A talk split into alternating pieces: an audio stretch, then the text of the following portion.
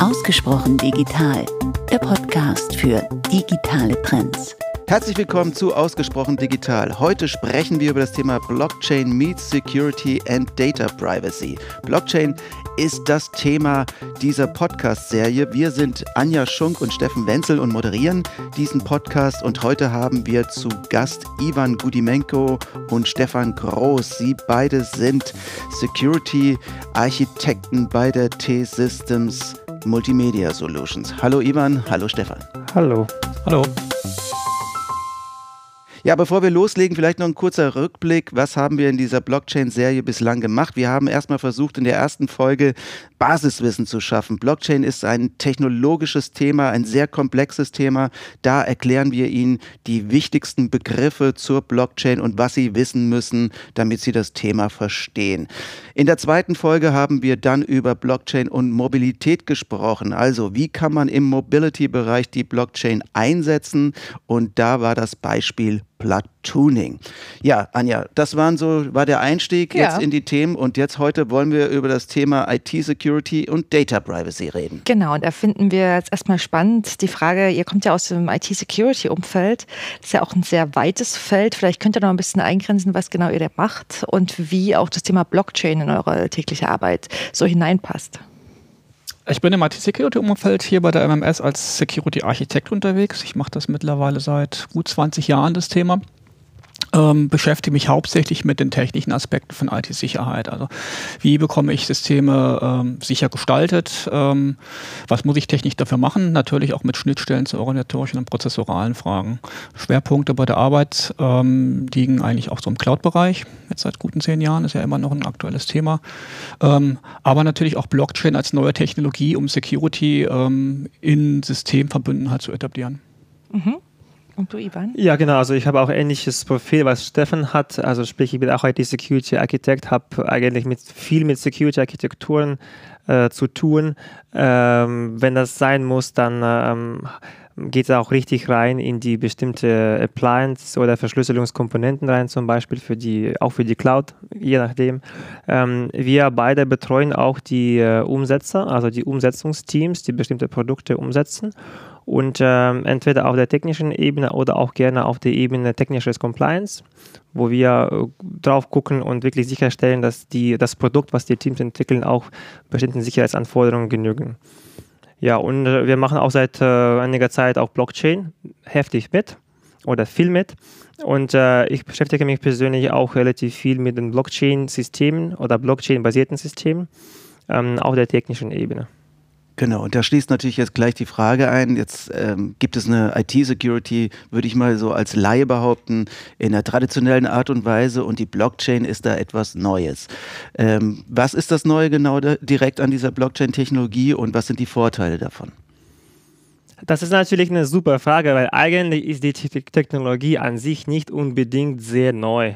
Ich denke aber, ähm, äh, die, der richtige Zeitpunkt ist jetzt vor einigen Jahren gekommen, als das sehr populär geworden ist. Es gab so ein, ein sehr äh, viel gelesenes Papier von äh, einem äh, Nakamoto, wo er beschrieben hat, wie man das praktisch wirklich einsetzen kann und äh, aufbauen kann, solche Blockchains.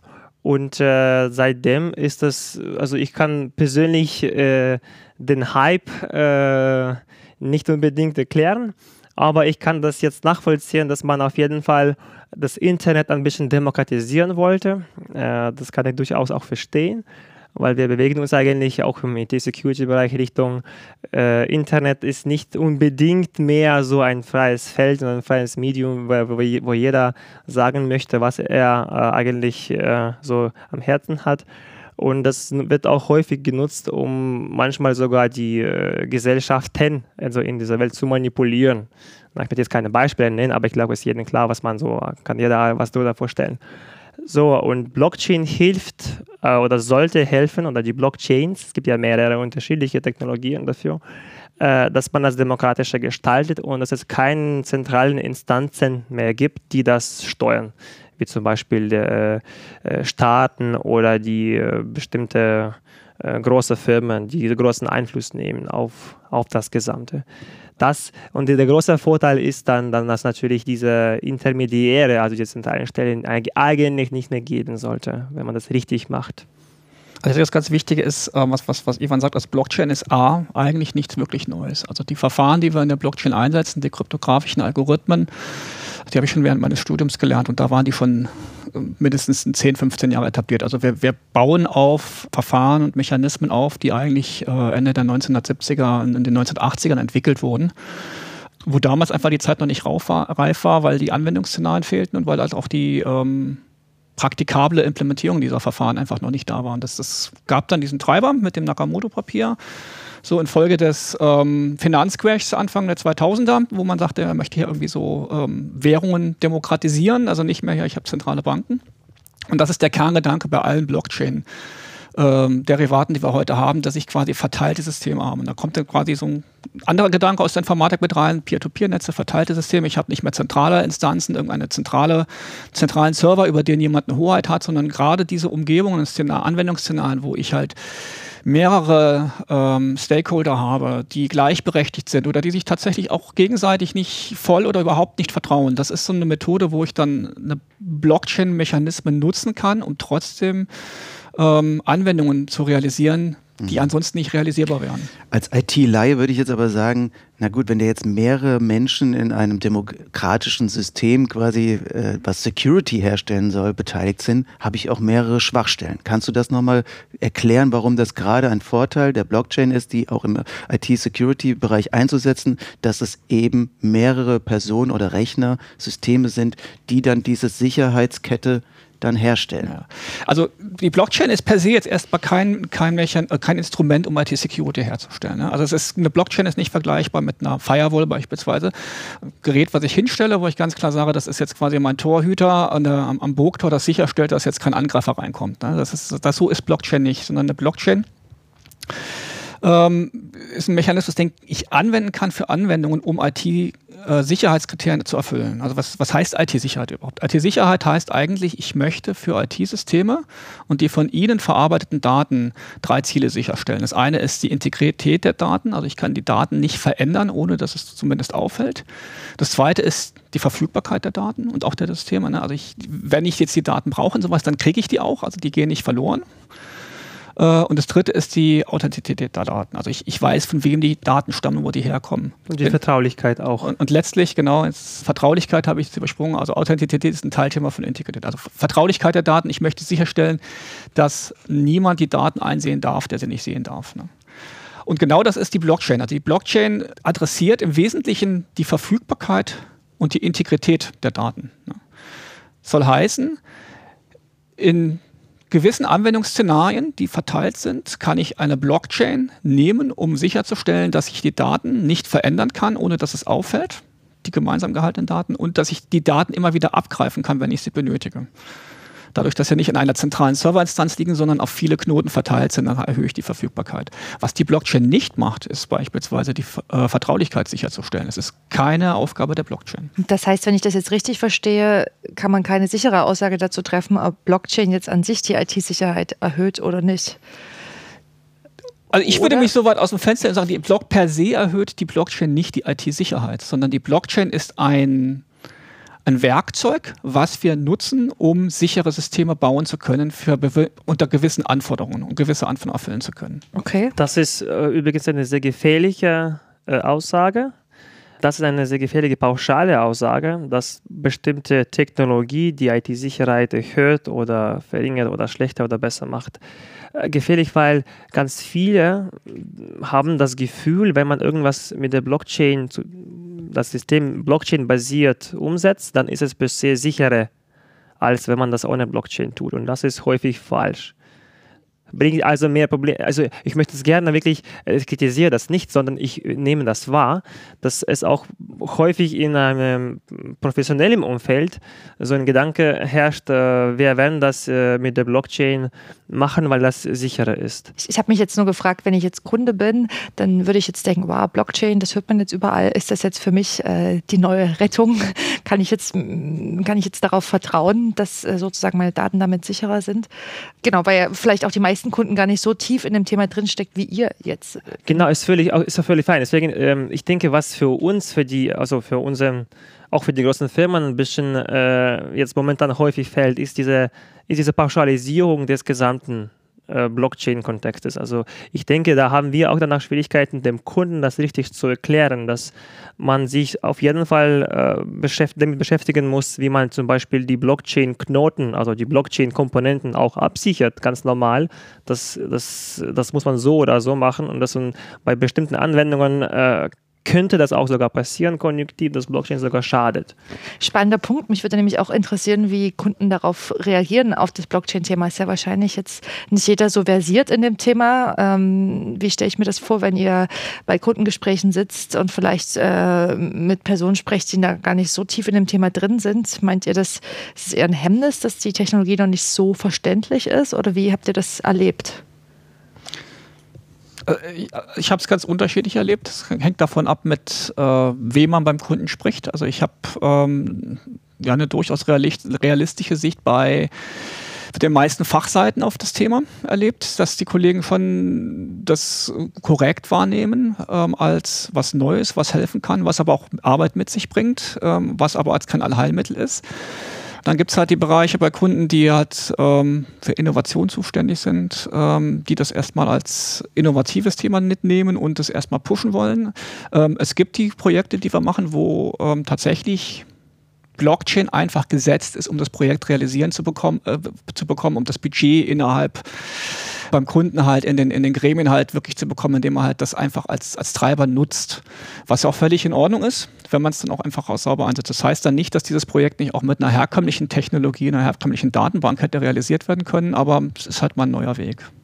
Okay, wir haben jetzt viel über Security gesprochen. Ähm, Titel des, äh, des Podcasts heute ist auch Data Privacy, das heißt Datenschutz. Wir müssen auch nochmal über die DSGVO und natürlich die Blockchain mit ihren Eigenarten der Datenspeicherung, der Verteilung von äh, Daten innerhalb der Blockchain sprechen. Gibt es dort etwas, was die Blockchain besonders gut kann und etwas, was ihr zum Nachteil gerät?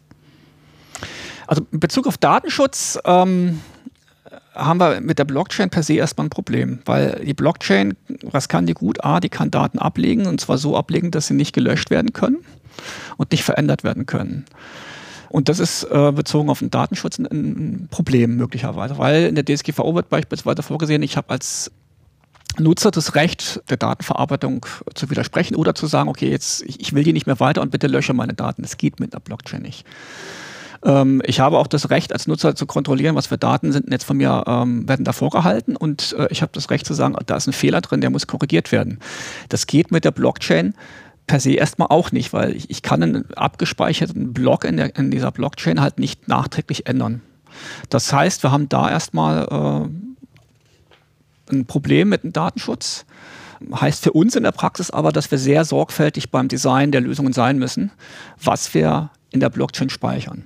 Also es schließt sich nicht aus, es ist eine Herausforderung, aber es ist auch durchaus machbar, datenschutzkonforme Anwendungen mit Blockchain-Anteil zu implementieren und zu realisieren.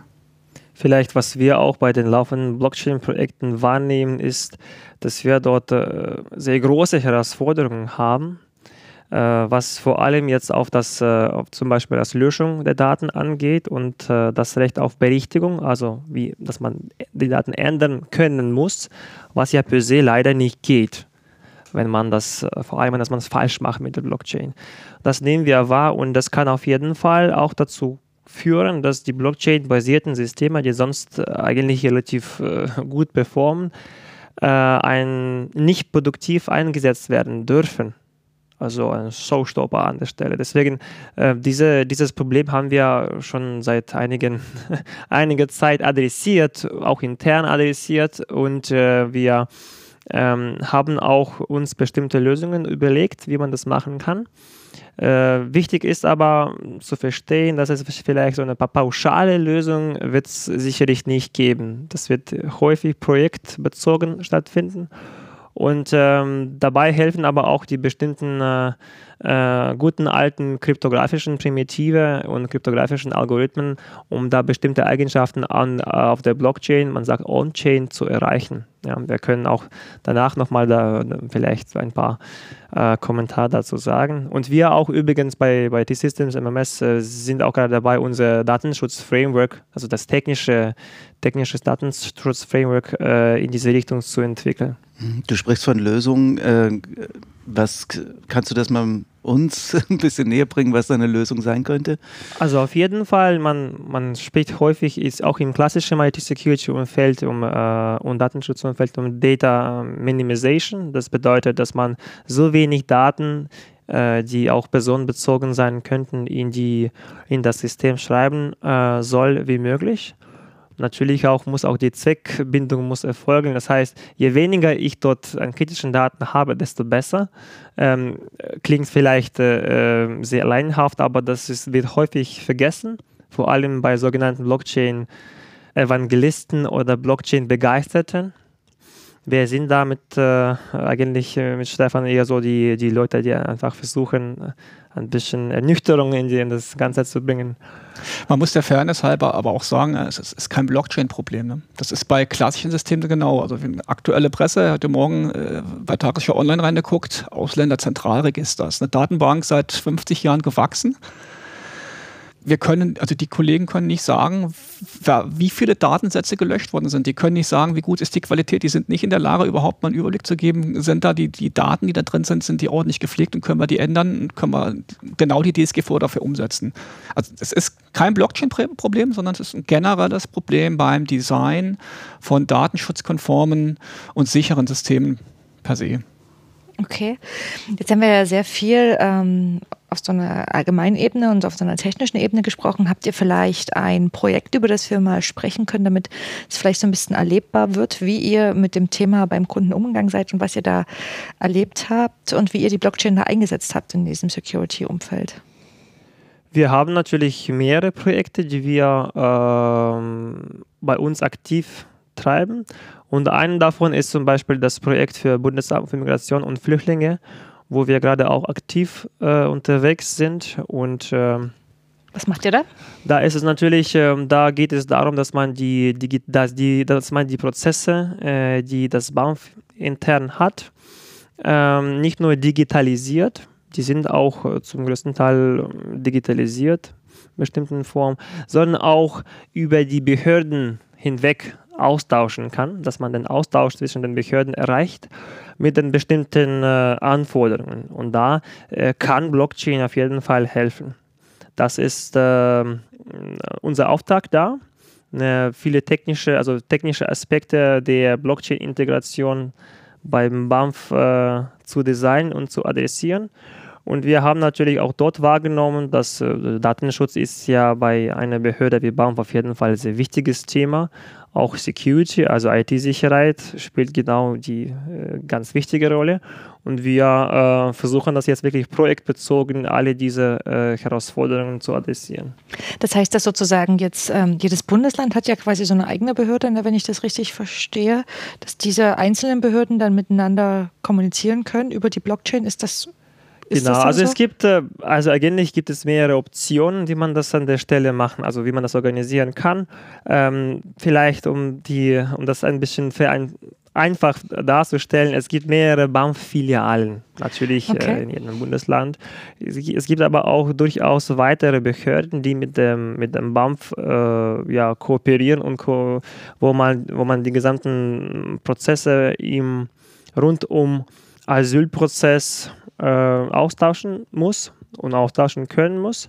Und primär geht es darum, dass es nicht nur das BAMF, sondern auch viele andere Behörden in der Zukunft teilnehmen und äh, sich zu dem bestimmten, zu dem Ablauf eines Asylantrags zum Beispiel oder gesamten Asylprozess austauschen und kooperieren. Also das heißt, jede einzelne Behörde ist Teil der Blockchain und damit Teil des IT-Security-Systems äh, und kann nichts an dem Datensatz, wenn es sich zum Beispiel die Behörde den Datensatz runterlädt von einem Asylbewerber oder einer Asylbewerberin, kann es nichts an dem Datensatz verändern. Also nach meinem Verständnis, wir speichern keine Datensätze von äh, Personen Personen, Asylbewerber, was auch immer in der Blockchain, sondern die Blockchain ist nur dafür da, um revisionssicher die Prozessschritte abzuspeichern. Also sprich sozusagen, Behörde A hat jetzt folgenden Schritt im Prozess durchlaufen mit, ja. mit, mit folgendem Ergebnis. Ne?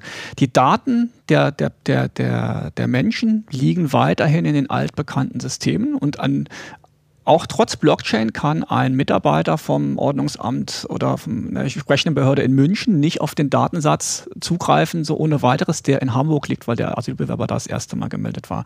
Dafür muss ich weiterhin den gesetzlich vorgeschriebenen Weg durchlaufen. Aber die, die, die Haken, die ich bei diesem Weg setze, ich muss mir eine Genehmigung vom, von dieser und jener Stelle holen, genau diese Haken, die werden wiederum in die Blockchain in der Blockchain hinterlegt. Das heißt, ich kann auf der Blockchain jederzeit sehen, okay, wo ist der Stand? Wo muss ich jetzt beispielsweise nachfragen, um hier einen aktuellen äh, Info zu bekommen zu einer bestimmten Person? Und ist der jetzt in dem Status noch Asylbewerber beantragt oder äh, muss abgeschoben werden oder äh, akzeptiert? Mhm. Und wie hätte man das in einem normalen IT-basierten Datenbanksystem gemacht, äh, was jetzt anders funktioniert? Und was ist jetzt der Unterschied dazu?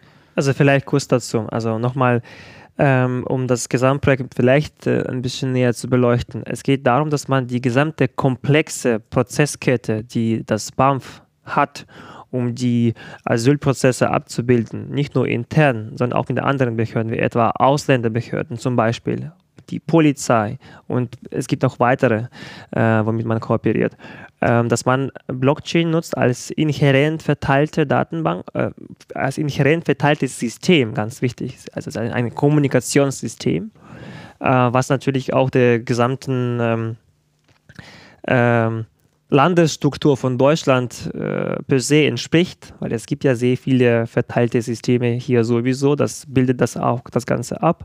Und dass man einfach über diese Blockchain-Schicht, die man dort schafft, das ist das Neue, kommt dazu, äh, nutzt, um äh, sich besser auszutauschen. Über den gesamten Asylprozess hinweg. Was explizit nicht gemacht wird, ist, dass man bestimmte Datensätze, in die, die äh, einem Asylbewerber oder einer Asylbewerberin entsprechend direkt in der Blockchain speichert oder so.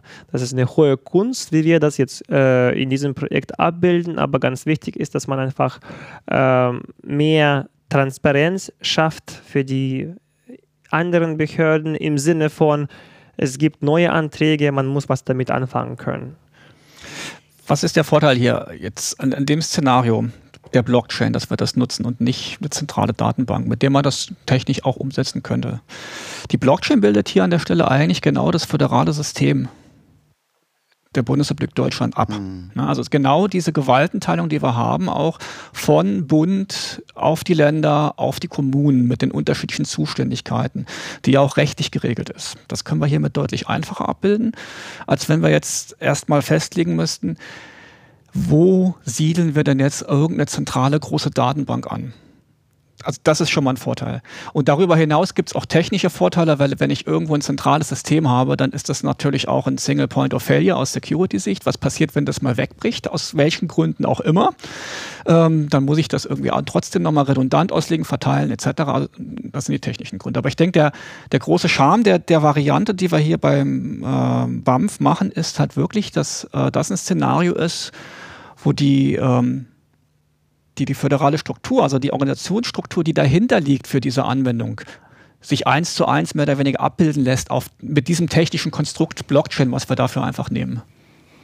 Heißt das dann auch ähm, im Umkehrschluss, dass es sozusagen auch für viele andere Unternehmen, die vielleicht jetzt nur eine zentrale Datenbank nutzen, eine Perspektive wäre, auf die Blockchain zu gehen, eben weil sozusagen auch äh, das Sicherheitsrisiko verteilt ist und nicht nur auf einem System liegt?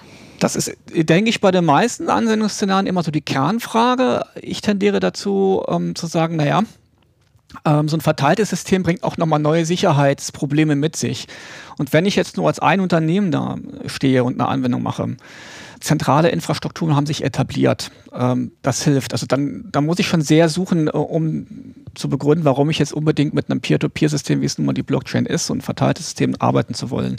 Es fängt immer an, dann mehr Sinn zu machen, wenn es nicht nur um ein Unternehmen geht, sondern um mehrere. Beispielsweise, ich will eine Lieferkette abbilden. Ja. Dann habe ich auf einmal Fertigungsunternehmen, die mir erstmal was zuliefern sollen. Ich verarbeite das weiter. Dann habe ich zwischendrin die Logistikunternehmen, die die Warengüter hin und her transportieren. Dann fängt es langsam an, mehr Sinn zu machen, mit verteilten Systemen zu arbeiten ähm, und sich äh, nicht auf ein Zentralsystem zu einigen. Das ist ja auch Vertrauensproblem. Ja? Ja. Also von der, von der IT-Security-Standpunkt ist auch ein großes Vertrauensproblem, weil welches auch immer zentrales System man schafft, dann müssen jede Teilnehmende auch an in dieses System vertrauen. Das klassische Beispiel wäre zum Beispiel Online-Banking, was wir alle haben, oder mm, dem Staat vertraut man auch natürlich als Bürger oder auch nicht, je nachdem. Ja? Und hier, wenn man mehrere Staaten hat und man hat zum Beispiel bestimmte Güter wie, wie Kaffee, das ist so ein klassisches Beispiel, Kaffeebohnen aus Bolivien gehen über Brasilien nach ähm, über, über, keine Ahnung, äh, Gran Canaria landen irgendwann mal in Hamburg. Dann hat man mehrere Suppliers, also mehrere Partner und Unternehmen, die auch dazwischen partizipieren. Und natürlich äh, kann man das nicht voraussetzen, dass alle gleiches Vertrauen haben in ein zentrales System von Firma X.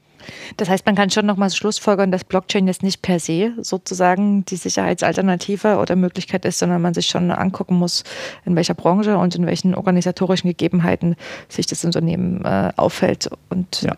wie die Prozesse abgewickelt ja. werden können. Also wie gesagt, wenn ich ein verteiltes Szenario habe per se von der Organisationsstruktur, die ähm, dem IT-System, was ich bauen möchte, zugrunde liegt, dann ist Blockchain eine Alternative, die ich in Betracht ziehen sollte, wo ich drüber nachdenken sollte. Wenn ich aber per se eigentlich eine zentrale Struktur habe in einem Unternehmen, dann stellt sich mir schon immer wieder die Frage, warum soll ich das jetzt hier mit, einem, mit einer Blockchain abbilden, was Peer-to-Peer -Peer ist? Warum stellt sich da nicht einfach eine zentrale Datenbank hin? Viel einfacher, viel etablierter, viel besser bekannt, wie ich das auch handeln muss. Aber ist denn nicht der normale Produktionsweg heute von Gütern oder auch von Dienstleistungen so, dass ich unheimlich viele Supplier immer ja. in so einem Bereich integriert habe? Keine, kein Unternehmen in einer globalisierten Welt arbeitet noch für sich alleine und macht ein B2C-Geschäft so, dass ich mir sofort mit meinem Produkt ohne irgendwelche anderen Menschen drumherum äh, meinen Kunden erreichen kann. Also deswegen ja. ist das Szenario jetzt kein seltenes. Ähm, ja, mit einer Einschränkung. Ähm, die Supply Chains sind meistens ähm, bilaterale Supply Chains, finde ich. Was ja, es ist das? sehr verteilt, aber ich habe immer eigentlich nur die Sicht in der Regel Lieferant und ähm, Auftraggeber. Ähm, eine Blockchain ist ausgelegt darauf, dass ich nicht nur diesen Teil dieser Gesamt-Supply Chain Story mir anschaue, sondern dass ich mir die gesamte Geschichte anschaue. Ich möchte also wirklich auch die Abhängigkeiten zum Vorlieferanten, zum Vorvorlieferanten etc. abbilden und die Vernetzung untereinander. Das heißt, ich kann nicht Teile davon aussparen, sondern wenn, dann muss ich den kom kompletten Prozess abbilden. Nee, ich kann es schon aussparen, aber ich finde, die Blockchain wird erst dann so richtig interessant, wenn ich das, das komplette Szenario betrachte. Ähm, ich habe jetzt noch mal eine Frage zu dem Thema Supply Chain. Ihr habt das jetzt gerade so dargestellt, dass es auch ja ganz viele Unternehmen gibt und es ja auch äh, die Entwicklung, die sozusagen international agieren über mehrere Kontinente und Länder. Ähm, sind denn aus eurer Erfahrung überhaupt schon alle Länder und Regionen gleich weit, auch mit dem Thema Blockchain? Also ist es denn überhaupt also einfach möglich jetzt zu sagen, ich mache jetzt so eine Chain länderübergreifend oder ähm, wie würdet ihr das bewerten? Ist das so einfach möglich? Also vielleicht, ähm, man, man kann natürlich mit der Blockchain inhärent, also einfach und straightforward, was auf Englisch macht, Konsortium aufbauen. Und diese Konsortien können durchaus über Länder hinweg aufgebaut werden. Ähm, man muss sich nur äh, natürlich darauf einigen, wie man das macht. Und dafür ist in der Regel im Blockchain-Umfeld sogenannten Governance-Modell zuständig. Also wo man einfach sich zusammen, also wo man sich trifft und nochmal festlegt, äh, wie man kooperiert und äh, was zum Beispiel, was für ein Blockchain man dann nimmt und was ist eigentlich das Ziel davon, dass man kooperiert. Ja, eine, eine der Beispiele dafür könnte sein, äh, zurück zum, zum Beispiel Kaffeebohnen. Lieferkette, dass man auch die Nachweise, dass bestimmte Leistungen erbracht worden sind, dass zum Beispiel Region stimmt und so weiter und so fort, auch in einer geeigneten Form in die Blockchain speichert, sodass es keine, kein, ähm, keine Instanz nachträglich äh, diese Beweise manipulieren oder gar löschen kann. Ja, und das, das Konsortium als Ganzes vertraut in diese, in diese Blockchain-Schicht, in das Blockchain-System und dann macht es schon Sinn, äh, das einzusetzen. Also ja, über Länder hinweg geht es inhärent, also by default einfach. Äh, und das ist ja der Sinn der ganzen Sache. Aber wie, wie man das genau macht, ist natürlich äh, die andere Frage. Okay. Lasst uns vielleicht noch einen kleinen Ausblick zum Schluss machen. Wohin entwickelt sich das Thema? Ich, wir haben heute mitbekommen, ihr seid äh, positiv skeptisch, würde ich mal sagen, äh, falls man das so benennen kann. Also man sieht schon die Vorteile, ihr, oder ihr seht die Vorteile der Blockchain, aber ihr seht natürlich auch die Grenzen. Äh, jetzt vielleicht auch so ein bisschen im Szenario, wie sich die Technologie weiterentwickelt, äh, wie sich die Bedürfnisse der Kunden weiterentwickeln. Wo seht ihr die Einsatzmöglichkeiten der Blockchain im Bereich IT-Security und Data Privacy in den nächsten Jahren? Vielleicht von, vorneweg, also wir sind äh, positiv pragmatisch unterwegs. Ja, das ist ganz wichtig. Ähm, ich denke, was momentan auch in der Branche sehr fehlt, ist, dass man einfach das Thema Blockchain pragmatisch betrachtet. Ähm, wir haben deswegen für uns, also die Zukunft wird aus meiner Sicht sein, dass man das Thema ähm, pragmatisch weiterhin betrachten wird. Ähm, dass der Hype runtergehen wird, auf jeden Fall. Man wird sehr schnell merken, dass man nicht alles mit der Blockchain pauschal lösen kann.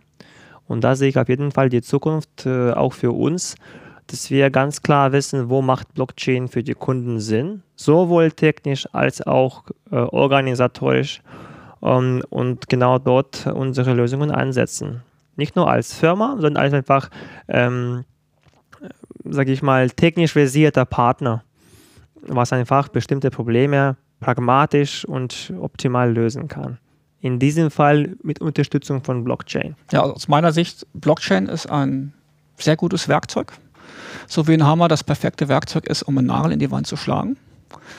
Äh, wenn ich aber nur einen Hammer in der Werkzeugkiste habe, dann wird jedes Problem zu einem Nagel. Und das ist, denke ich, der, der, der Punkt, wo wir momentan sind. Ne? Also wir müssen wieder dazu übergehen, dass wir sagen, äh, nicht vom Werkzeug her denken, sondern erstmal zu verstehen, was ist denn das Problem und dann das passende Werkzeug dafür aussuchen. Unter Berücksichtigung von IT-Sicherheit und Datenschutz, aber auch den ganzen funktionalen Dingen, die ich lösen will. Weil Sicherheit ist eine nicht funktionale Eigenschaft von einem IT-System. Per se möchte ich mit dem IT-System einen Arbeitsablauf unterstützen. Und von der Seite aus sollte man rangehen und dann entscheiden, okay, macht jetzt das Werkzeug Blockchain hier Sinn oder nehme ich dann doch lieber die Säge. Man stößt äh, sehr oft äh, im IT-Security-Bereich auf den Begriff Security und Privacy by Design. Stefan, kannst du noch mal kurz erklären, was das bedeutet? Ja, gerne. Ähm, also unter Security und Privacy Design verstehen wir eigentlich, dass man äh, vom ersten Moment an, wo ich ein IT-System äh, anfange aufzubauen, ähm, darüber nachdenkt, was muss ich machen, um die Sicherheitseigenschaften des Systems sicherzustellen. Eigentlich muss man sogar noch einen Schritt weiter vorne ansetzen und sagen, okay, welche Prozesse will ich mit dem System unterstützen und äh, ich muss mir die Prozesse angucken, was für Sicherheitsanforderungen braucht es daraus und wie, wie, wie setze ich das um. Also Idee davon ist halt, ähm, für Datenschutz geht dasselbe. Die Idee ist ja wirklich vom ersten Moment bis zum letzten Moment äh, das zu begleiten, ein System. Und das heißt, Security ist auch so ein Zyklus. Ne? Also ich gehe nicht nur einmal rein und baue da irgendwas oben drauf, sondern ich mache es vom Anfang bis zum Ende. Warum macht man das? Wir haben die in den letzten Jahrzehnten die Erfahrung gemacht, wenn wir zu spät kommen und Sicherheit auf per se unsichere Systeme draufsetzen, dann wird es entweder teuer oder es funktioniert überhaupt nicht. Und das ist genau der Hintergrund, zu sagen, okay, von Anfang an bitte mit als eine Eigenschaft planen. Das gleiche gilt natürlich auch für den Datenschutz, also für Privacy. Und ich würde auch mal behaupten und nochmal das in die These in die Runde stellen, dass wenn man kein Security und Privacy by Design hat, auch technisch, dann kann man auch Security und Privacy by Default nachträglich nicht einsetzen, weil dann leider sind wir häufig auch nicht DSGVO oder datenschutzkonform, was durchaus ein Showstopper sein kann. Ähm, auch ein wichtiger Punkt äh, in diese Richtung ist, dass ähm, Blockchain ist ein sehr schnell wachsendes Feld, ist ein dynamisches Feld, ähm, häufig gehyptes Feld, äh, was häufig dazu führt, dass man sehr schnell bestimmte Lösungen dann entwickelt und äh, leider dieser Security by Design und Privacy by Design äh, äh, Prinzipien einfach nicht folgt. Das ist ein großes Problem aus meiner Sicht heutzutage. Es muss ja schnell alles passieren, es muss ja schnell laufen und Security als nicht funktionale Anforderung wird einfach ignoriert. Also einfach schlichtweg ignoriert und das äh, bereitet uns danach in der Produktion sehr viele Probleme. Und äh, technisch ist es auch so, dass diese, diese Programme, diese automatisierten Programme, die äh, auf der Blockchain laufen, man äh, sagt häufig Smart Contracts oder Chain Code, ähm, dass es nicht so viele äh, Techniken gibt, die das äh, erlauben, diese Programme auf Security ähm, zu testen.